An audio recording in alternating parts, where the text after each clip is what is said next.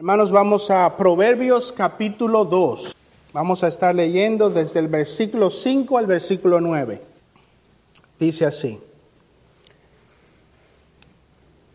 Porque el Señor da sabiduría. De su boca viene el conocimiento y la inteligencia. Él reserva la prosperidad para los rectos es escudo para los que andan en integridad. Guarda las sendas del juicio y preserva el camino de sus santos. Entonces discernirán justicia y juicio, equidad y todo buen sendero. Vamos a orar. Señor, ayúdanos a estudiar este pasaje de las Escrituras. Permite que tu pueblo pueda, Señor, sin equivocación, poder decir, ciertamente el Señor nos ha hablado. Ellos han venido a escuchar voz de Dios, palabra del Señor, no de hombre. Sé conmigo, ten misericordia de mí, Padre Celestial. Te rogamos que nos acompañes en esta mañana. En el nombre santo de Cristo Jesús te suplicamos estas cosas. Amén. Bueno, hermanos, continuamos estudiando el libro de los Proverbios, específicamente en el capítulo 2. Hace dos semanas comenzamos este capítulo y estábamos dándole respuesta a una pregunta. ¿Cómo podemos alcanzar la sabiduría divina? ¿Cómo podemos alcanzar la sabiduría divina? Y el domingo pasado vimos que para lograr alcanzar sabiduría divina, debe haber en nosotros una diligencia incansable en búsqueda de esa sabiduría. Si hemos de alcanzar sabiduría divina, debemos de esforzarnos por buscar esa sabiduría. El versículo 4, pueden verlo ahí, el versículo 4 del capítulo 2 dice, si la buscas como a plata y la procuras como a tesoros escondidos. Eso habla del esfuerzo que los hombres y mujeres de Dios tienen que, que hacer para lograr adquirir esa sabiduría divina. Tienen que buscarla como a plata. Tienen que ser como mineros buscando, indagando, esforzándose por llegar a la profundidad donde se encuentra ese buen tesoro, que es la sabiduría divina. Tienen que ser esforzados. También vimos que deben de ser persistentes. Dice el pasaje, si la procuras como a plata, y la procuras, si la buscas, perdón, como a plata, y la procuras como a tesoros escondidos. Si has de buscar, si has de encontrar sabiduría divina, debes de ser persistente. Estás buscando un tesoro. Es como esas películas que estás en la jungla, donde se promete encontrarás un tesoro. No te puedes rendir el primer día de la expedición, ¿verdad? Tienes que seguir, tienes que buscarla, tienes que procurarla como un tesoro que está escondido. Este pasaje nos habla del esfuerzo que debe haber en todos nosotros para adquirir esa sabiduría divina. Ahora también vimos que hay una sustancia de esa sabiduría.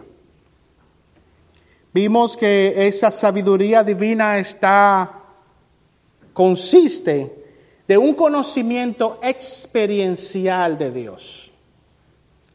Esa sabiduría divina que no es como la sabiduría del mundo, tiene que ver con un conocimiento de Dios, de saber quién Dios es, de entender la naturaleza y los atributos de Dios, pero tiene que ver con una relación personal con Él.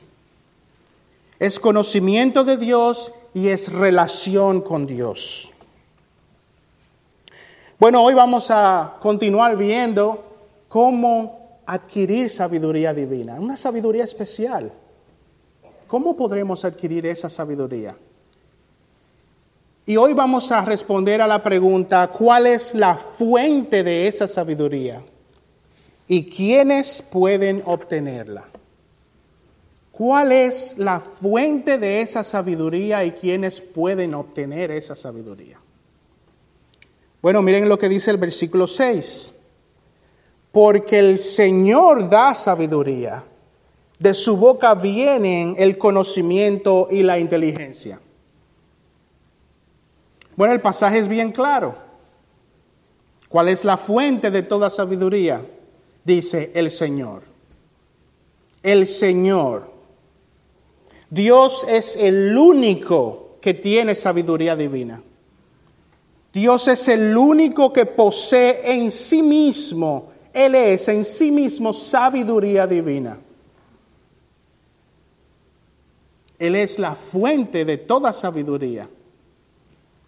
Esa sabiduría especial, esa sabiduría que no es como la ciencia de los hombres en este mundo esa sabiduría que nos permite caminar en integridad y rectitud en este mundo. Esa sabiduría viene solo de Dios. Pero fíjense que dice que el Señor da sabiduría. Él la da. Él es la fuente. Él es sabiduría divina. Pero aquí nos deja claro que esa sabiduría Él no las da. Él la da. Y esto importante parece un detalle sencillo. Pero piensen en esto. Hay personas que no, nadie, no hay personas, no, nadie puede dar lo que no tiene. Nadie puede dar lo que no tiene. Pero también hay ocasiones en que las personas tienen algo y no lo dan. Bueno, aquí el Señor nos deja claro que Él es sabiduría, Él tiene sabiduría, Él es la fuente de la sabiduría. Pero esa sabiduría Él la da, Él la ofrece. Puede que tengas algo y no tengas el interés, el más mínimo interés de darlo. Pero el Señor tiene sabiduría y Él la da. Él la da. Hermanos, y eso debe de llenar de sumo gozo al pueblo de Dios.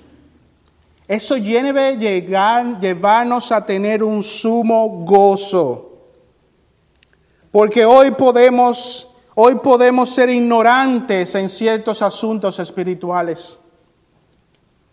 Podemos ser ignorantes en asuntos de la, de la, del alma humana. Pero aquí se nos está recordando que tenemos una relación personal con un Dios quien eres mismo, Él mismo es la fuente de toda sabiduría divina y ese Dios da esa sabiduría. Eso debe llenarnos de sumo gozo. Tenemos una relación personal con un Dios sumamente sabio, infinitamente sabio. tenemos una relación personal una unión única y vital con un Dios infinitamente sabio. El Dios eterno, que conoce el final desde el principio. El Dios omnisciente conoce absolutamente todas las cosas. Y ese Dios es compasivo, lleno de gracia, lleno de amor, porque Él tiene sabiduría y Él la da. Tenemos una relación personal con ese Dios. Hermanos, Dios es la fuente de toda sabiduría. Ahora, si Dios es la fuente de toda sabiduría divina, entonces debemos preguntarnos, ¿cómo Dios imparte esa sabiduría? ¿Cómo Él la da? ¿Cómo Él la imparte? Bueno, fíjense lo que dice el versículo 6. Dice, porque el Señor da sabiduría. De su boca viene el conocimiento y la inteligencia. Obviamente, hermanos, todos sabemos que Dios no tiene una boca física. Ahora, lo que quiere decir esta expresión y lo que quiere comunicarnos esta expresión es que Dios comunica su sabiduría a los hombres. Dios de su boca, Él lo que quiere decir eso es que Él comunica su sabiduría a los hombres. Él es la fuente, Él da esa, esa sabiduría, Él la comunica, así es como Él nos la da. Ahora, ¿cómo Dios comunica esa sabiduría? ¿Cómo se realiza esa comunicación? Bueno, simple, Dios lo da a través de su palabra. A través de su palabra. Vayan a 2 de Timoteo capítulo 3 versículo 16.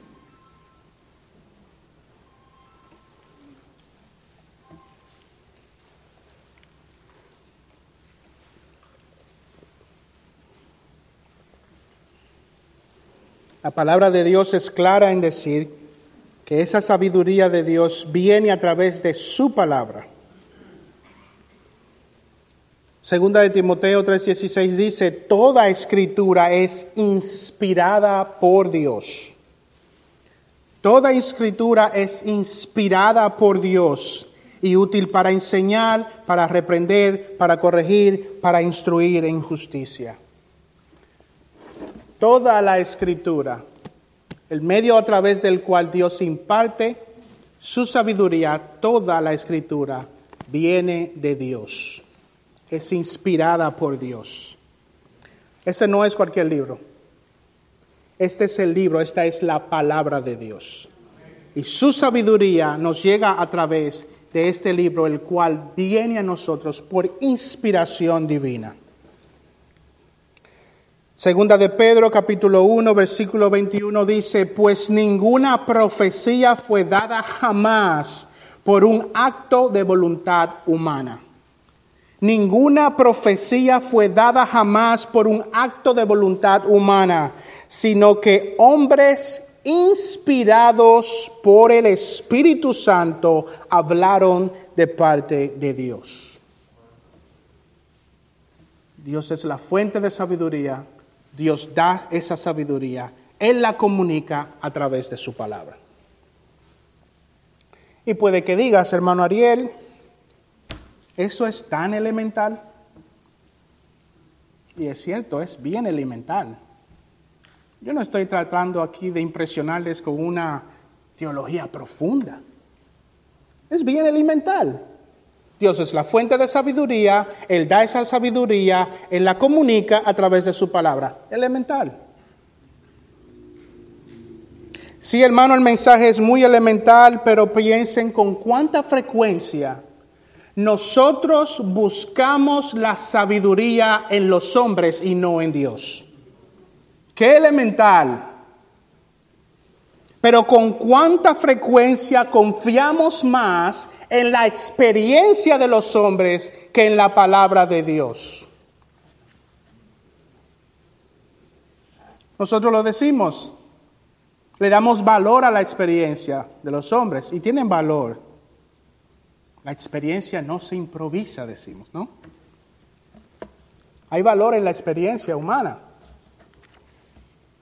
Pero con cuánta frecuencia ponemos más énfasis en la sabiduría de los hombres que en la misma palabra de Dios. La sabiduría divina debe ser buscada como plata. Debe ser buscada como plata, debe ser buscada persistentemente como un tesoro, porque esa es la sabiduría de Dios, no de hombre. Y la experiencia humana la experiencia humana, sea de hombres o mujeres muy buenos, no puede suplantar la palabra de Dios. Si hemos de tomar el consejo de hombres expertos, es basado y pesado en relación a la palabra de Dios. Dice Job 32, versículos 7 y 8. Oigan lo que dice. Job 32, 7 y 8.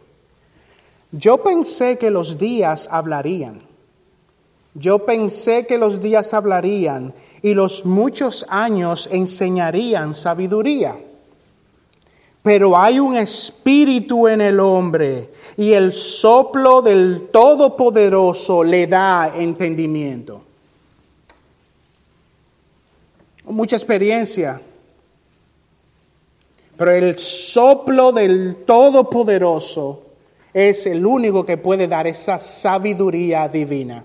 Solo Dios es la fuente de la sabiduría divina Solamente Él puede dar esa sabiduría divina y Él ha determinado qué va a hacer a través de su palabra. Muy elemental, sigue la palabra de Dios y no la experiencia de los hombres. Sigue la palabra de Dios.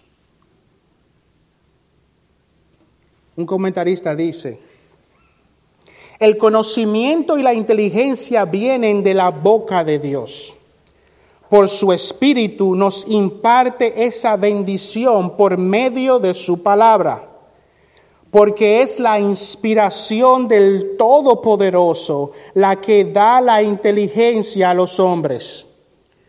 Por muy extensa que sea la experiencia, por muy próxima que sea la observación y por muy habilidosa que sea la enseñanza humana, no pueden hacer absolutamente nada para proporcionarnos del verdadero conocimiento sin la influencia del Espíritu de Cristo, el Espíritu de sabiduría y de conocimiento.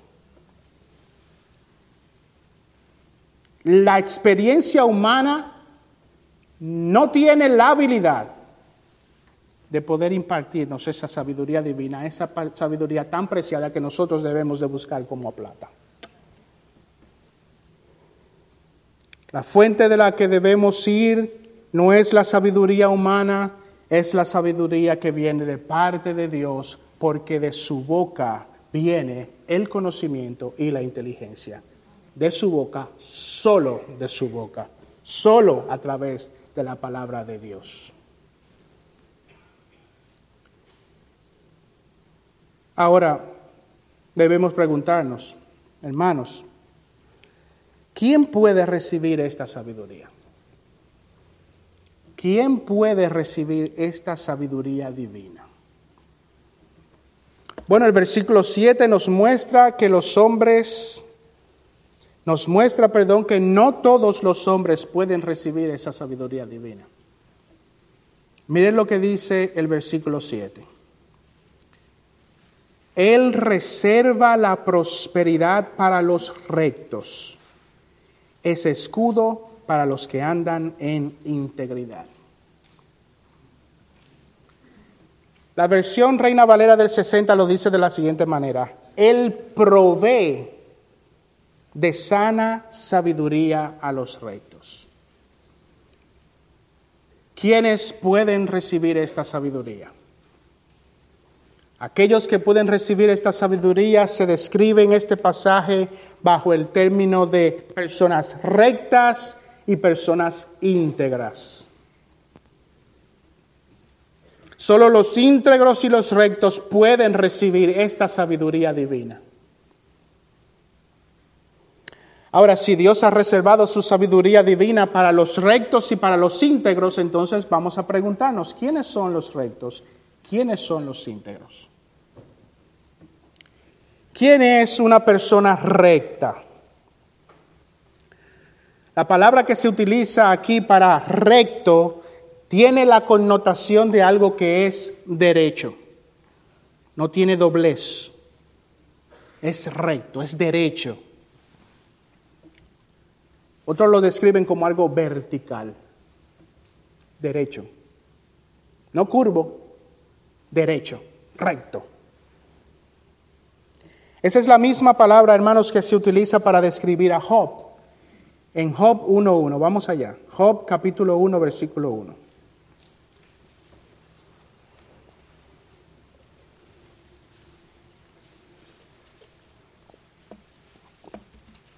Y es interesante ese pasaje porque incluye otros elementos que nos permiten entender quién es esa persona recta. ¿Quién es el recto? Job capítulo 1, versículo 1 dice, hubo un hombre en la tierra de Uz llamado Job, y era aquel hombre intachable, recto, temeroso de Dios y apartado del mal. Intachable, recto, temeroso de Dios y apartado del mal. Ahora vayan al versículo 8 de ese mismo capítulo, Job 1.8.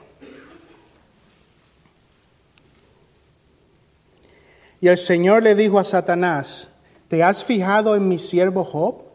Porque no hay ninguno como él sobre la tierra, hombre de nuevo, intachable y recto, temeroso de Dios y apartado del mal. Bueno, estos pasajes muestran otros tres elementos que nos pueden describir o ayudar a entender quién es ese hombre recto. Es una persona intachable, intachable. Es una persona que vive bajo la carpa del temor del Señor. Es una persona que vive apercibido de la grandeza de Dios es un hombre que vive bajo la influencia del Todopoderoso, del Omnipotente, del gran Dios. Es ese hombre que vive siempre caminando delante del Señor. Es ese hombre que sabe que Dios lo ve absolutamente todo. Y es ese hombre que ha sido impactado por el temor del Señor de manera que la desobediencia a la ley de Dios es la peor de las catástrofes.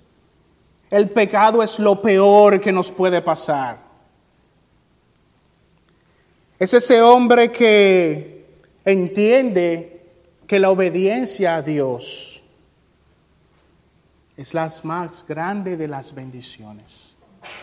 Es lo mejor que le puede pasar a una persona poder tener una relación inquebrantable con Dios. Vive, camina en este mundo delante de Dios. En su trabajo, con su familia, con sus vecinos, donde quiera que esa persona se mueve, vive bajo la influencia del temor a Dios. Él sabe que Dios lo está observando. Y para Él, conducirse en rectitud es la más grande de las bendiciones. En su conducta una persona recta es aquella que no es fácilmente manipulable. No es una persona que va a torcer su conducta no es una persona que va a tomar otras, otro camino por la conveniencia, para evitar los problemas, para hacerle agradable a los demás. No, ese es un hombre, una mujer recto. Recto. Es una persona que no es afectada por el espíritu de nuestra época. La sabiduría divina le es otorgada a los rectos. Él provee de sana sabiduría a los rectos. ¿Eres tú así? ¿Eres tú, hijo de Dios, un hombre recto? Cuando las situaciones se ponen difíciles, cuando te va a costar obedecer a Dios. Tú no cambias. Tú no doblas el camino. Porque tú vives influenciado por el temor del Señor. ¿Eres tú así? ¿Quién es esa persona íntegra? Esta palabra describe a una persona que tiene una única intención. Una persona de una única intención. El íntegro no es una persona de doble ánimo. No es una persona de doble ánimo. No es una persona que hoy cree una cosa, mañana cree otra. Es una persona de un, una sola intención. Vamos a ver quién es esa persona de doble ánimo para que entonces podamos entender quién es ese íntegro. Vamos a Santiago capítulo 1 versículos 5 al 8.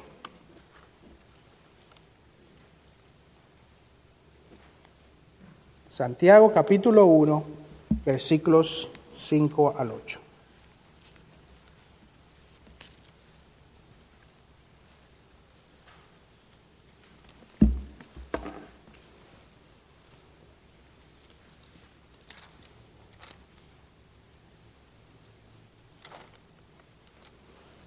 Santiago capítulo 1,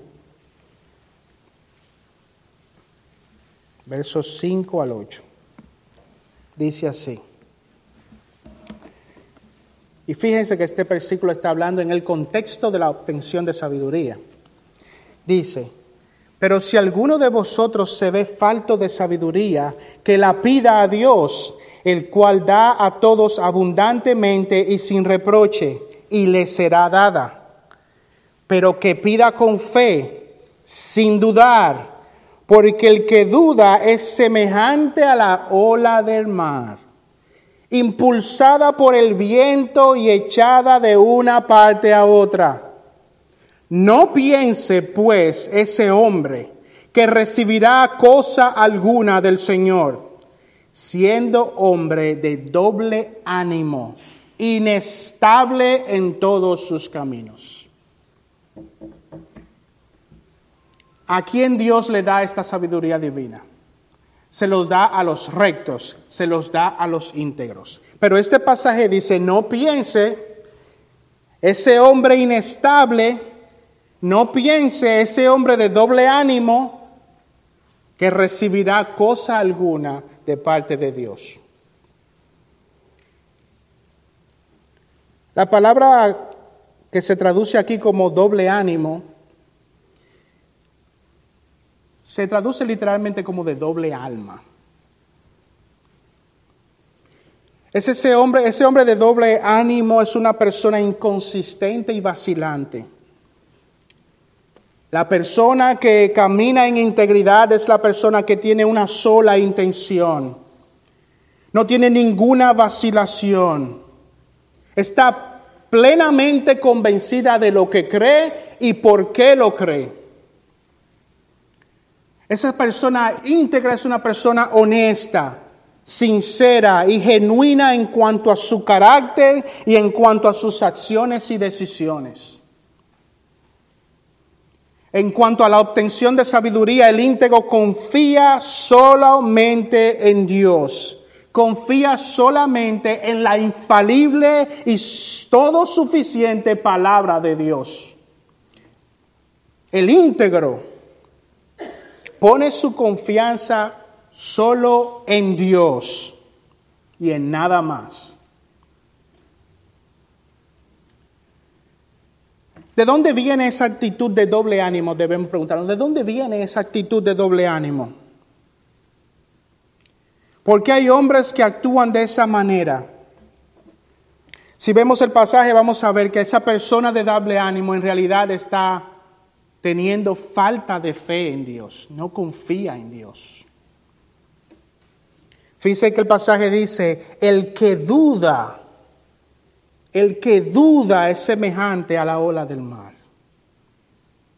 Ese hombre duda, no tiene fe. Ese hombre le cree a Dios, le cree a Dios, pero le cree a otra cosa. Esa persona de doble ánimo recibe la palabra de Dios, escucha la palabra de Dios, se le expone, se le explica la palabra de Dios, pero luego va a la experiencia de los hombres, luego va a la sabiduría de los hombres como el que va a un doctor a buscar una segunda opinión. Porque no confía en Dios. No confía absolutamente en lo que Dios dice en su palabra. Es una persona de doble ánimo. Hermano, amigo, para obtener sabiduría divina debemos de ser recipientes aptos para recibirla. Son los rectos, son los íntegros los que pueden recibir esta sabiduría divina. La sabiduría divina no es para todo el mundo. Esta sabiduría está reservada para los rectos y para los que andan en integridad. Esas son características indispensables si hemos de obtener sabiduría divina. ¿Eres tú recto? ¿Eres tú íntegro? ¿Soy yo recto? ¿Soy íntegro? Es una pregunta muy importante porque la respuesta a eso nos va a decir si en verdad tenemos o no sabiduría divina. Hazte esa pregunta, ¿eres tú una persona recta e íntegra?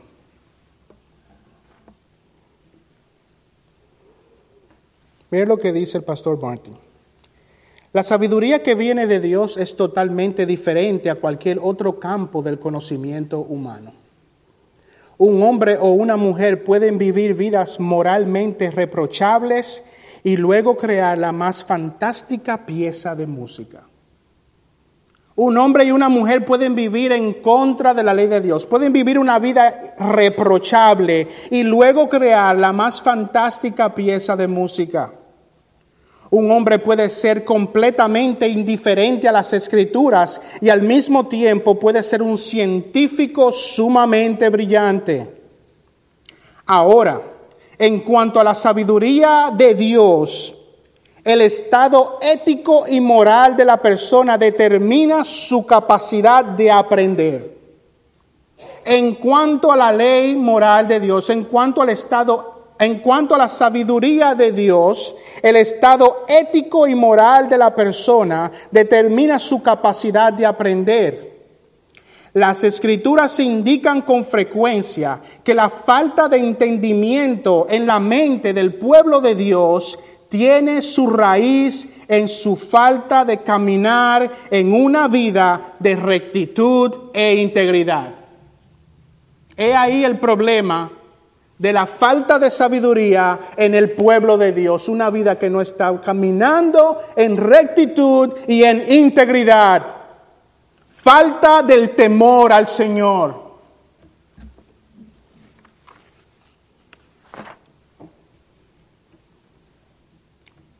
Te puedes aprender la Biblia de tapa a tapa. Pero si eso no te está haciendo caminar en este mundo con rectitud y con integridad, tú careces de sabiduría divina, porque se trata de conocimiento de Dios y de relación con Dios. Se trata de vivir bajo la carpa del temor al Señor. Vayan a Corintios capítulo 3 versículos 1 y 3. Hermanos, esto es indispensable. Esto es indispensable. Porque en un mundo como el que vivimos hoy, donde abundan las conferencias, los cursos, la expansión de los seminarios, no hay nada malo en eso, no estoy criticando eso, pero hermanos, debemos poner nuestro énfasis donde realmente está. Las muchas conferencias y conferencias y conferencias, 30 conferencias al año, no son una garantía de que el pueblo de Dios está caminando con sabiduría divina. No es garantía de que está caminando con sabiduría divina. Y a veces nosotros somos bien críticos, bien críticos cuando estamos en un ministerio donde se predica la palabra fiel de Dios y no estamos en esta dinámica continua de conferencia tras conferencia tras conferencia,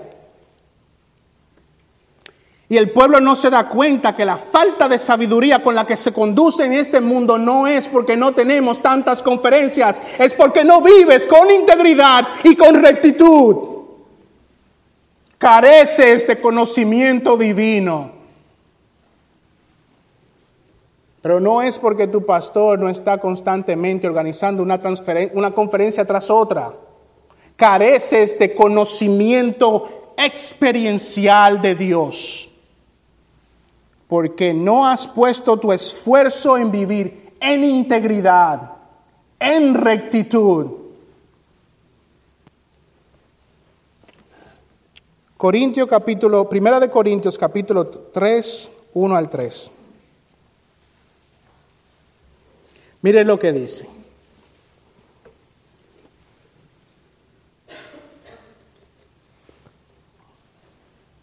Así que yo, hermanos, no pude hablaros como a espirituales, sino como a carnales, como a niños en Cristo. Os di a beber leche, no alimento sólido, porque todavía no podíais recibirlo en verdad ni aún ahora podéis, porque todavía sois carnales.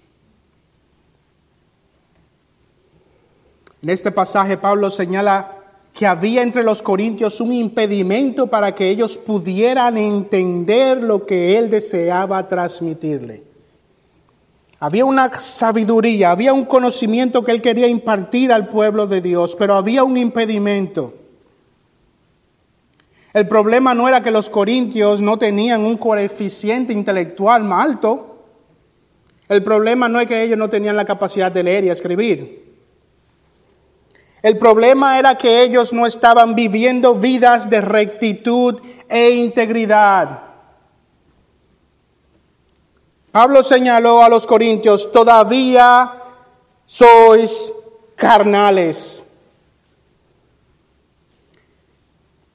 el pecado, una conciencia acusadora se vuelve el impedimento para poder impartir algún tipo de sabiduría al pueblo de Dios. Y puedes tener un pastor fiel domingo tras domingo disectando la palabra de Dios, trayéndotela con exactitud. Se puede morir el pastor la semana completa poniéndolo de una manera correcta, trayendo la palabra de Dios de manera que el pueblo pueda entenderla, absorberla.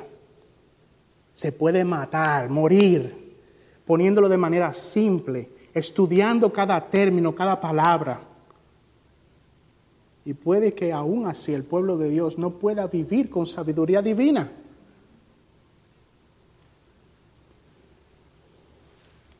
Porque sois carnales.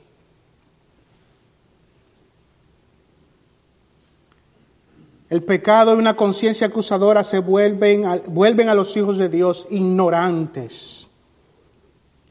Porque no es una mente aguda y capaz lo que equipa a un hombre para recibir sabiduría divina, sino un andar recto e íntegro delante de Dios. Esa sabiduría divina es dada solo a aquellos que viven bajo el temor de Dios. Hermano, esa sabiduría no es para todo el mundo. Esa sabiduría es para los rectos, es para los íntegros. Te pregunto, ¿eres tú así? Te describe eso a ti.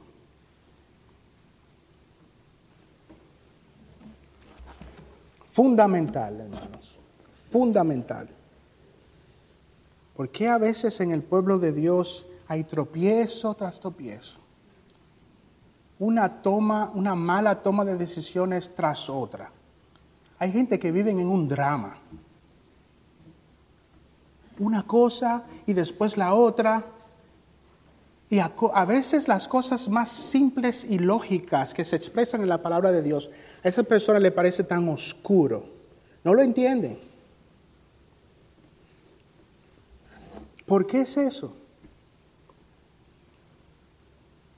Porque hay una falta de integridad y de rectitud. Porque escuchan la palabra, pero no le creen a Dios. Creen en Dios y en otras cosas.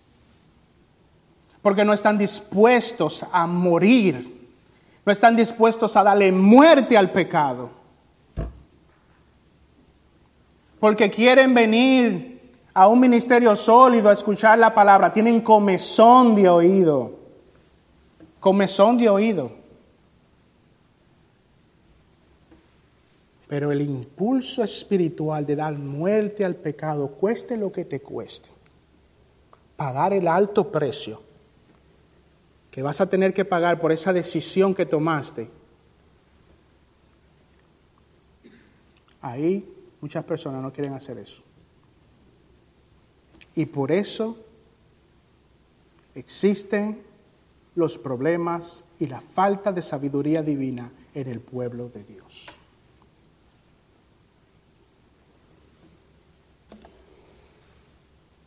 Hermanos, ¿quieres sabiduría divina? ¿Quieres esa sabiduría especial, única, que viene solo de Dios?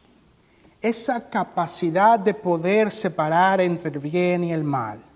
Esa capacidad de andar en este mundo tan corrupto, donde hay tanta tentación y lucha la capacidad espiritual de mantener.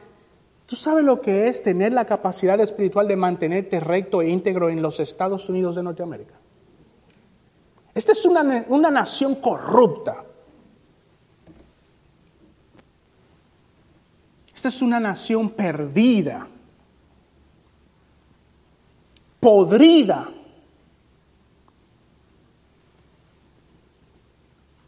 Tú quieres la capacidad de vivir y caminar en medio de la oscuridad en la que te encuentras con sabiduría divina.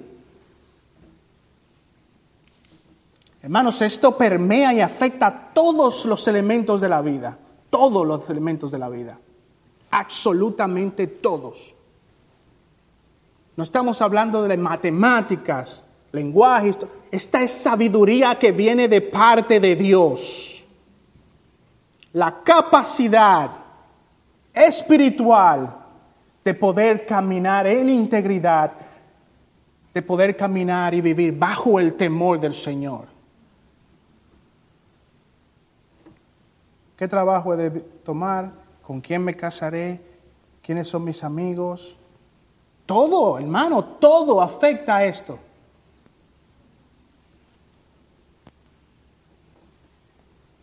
mis impulsos, mis deseos, mis intenciones, que todo esté permeado de la sabiduría de Dios. Eso es preciado para ti. Eso es preciado para ti. La capacidad de ver el mal. No me conviene esa chica. No me conviene ese chico. está claro para mí. Lo tengo claro. He recibido iluminación divina, he podido ver lo que otros no ven. Y en consonancia puedo decidir y actuar. No ese trabajo no, ese trabajo sí. Es todo, hermano. No hay un renglón de la vida que se escape no hay un renglón de la vida que no sea afectado por eso. Tienes capacidad de vivir en un mundo tan corrupto como el que tenemos, como el que vivimos. Quieres sabiduría divina. Enfócate en vivir bajo la carpa del temor del Señor. Enfócate en vivir agradable al Señor. Él está delante de mí yo camino frente a Él. Y tú vas a recibir sabiduría que viene solo de parte de Dios. Es impresionante ver hombres de Dios cuando vienes y te presentas delante de ellos y dice, tengo esta situación. Y tú has pensado y meditado y meditado en el asunto y tú crees que la solución es por aquí. Y de repente estos hombres abren su boca. Y es como si despidieran miel de ella. Porque hablan con gracia y con una sabiduría. Que tú dices, yo no pensé eso. Impresionante. La luz se te abre. ¿Tú quieres ser así? Cuando abras tu boca, salga algo No importa si tú no tienes high school, bachillerato, no importa. Pero que cuando tú abras tu boca sale de ahí algo que no es común, que no es el resultado de la ciencia de los hombres, no es el resultado de años de estudio, es influencia divina, es una relación con Dios. ¿Quieres eso? ¿Quieres sabiduría divina? Tienes que vivir en integridad. Tienes que ser íntegro, tienes que ser recto. Tienes que recibir la palabra, tienes que retener la palabra, tienes que orar por la palabra, tienes que obedecer lo que dice la palabra. Tienes que vivir bajo la influencia del temor del Señor. Vamos a terminar, hermanos. Vamos a leer el, el Salmo 119, versos 97 al 104.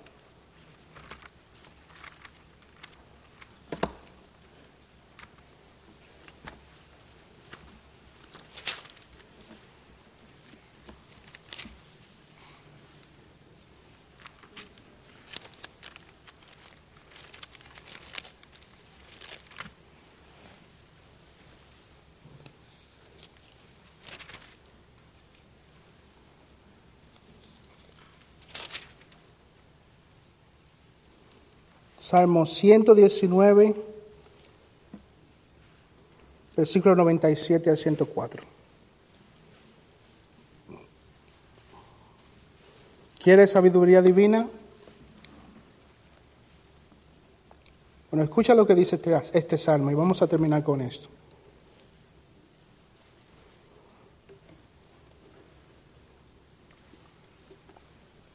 Cuánto amo tu ley.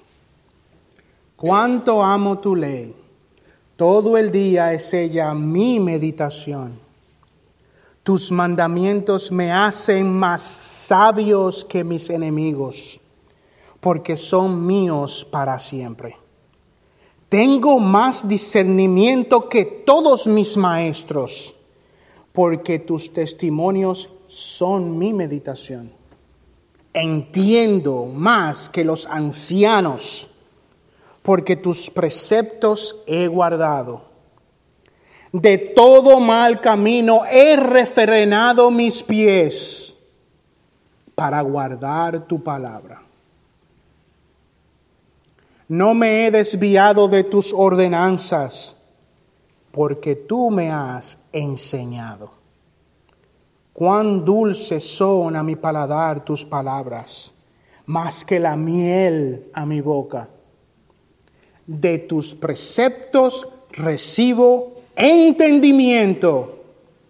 Por tanto, aborrezco todo camino de mentira. He ahí la descripción de un hombre que vive bajo la influencia del temor a Dios, un hombre que tiene sabiduría divina. Hermano, ¿quiere sabiduría divina?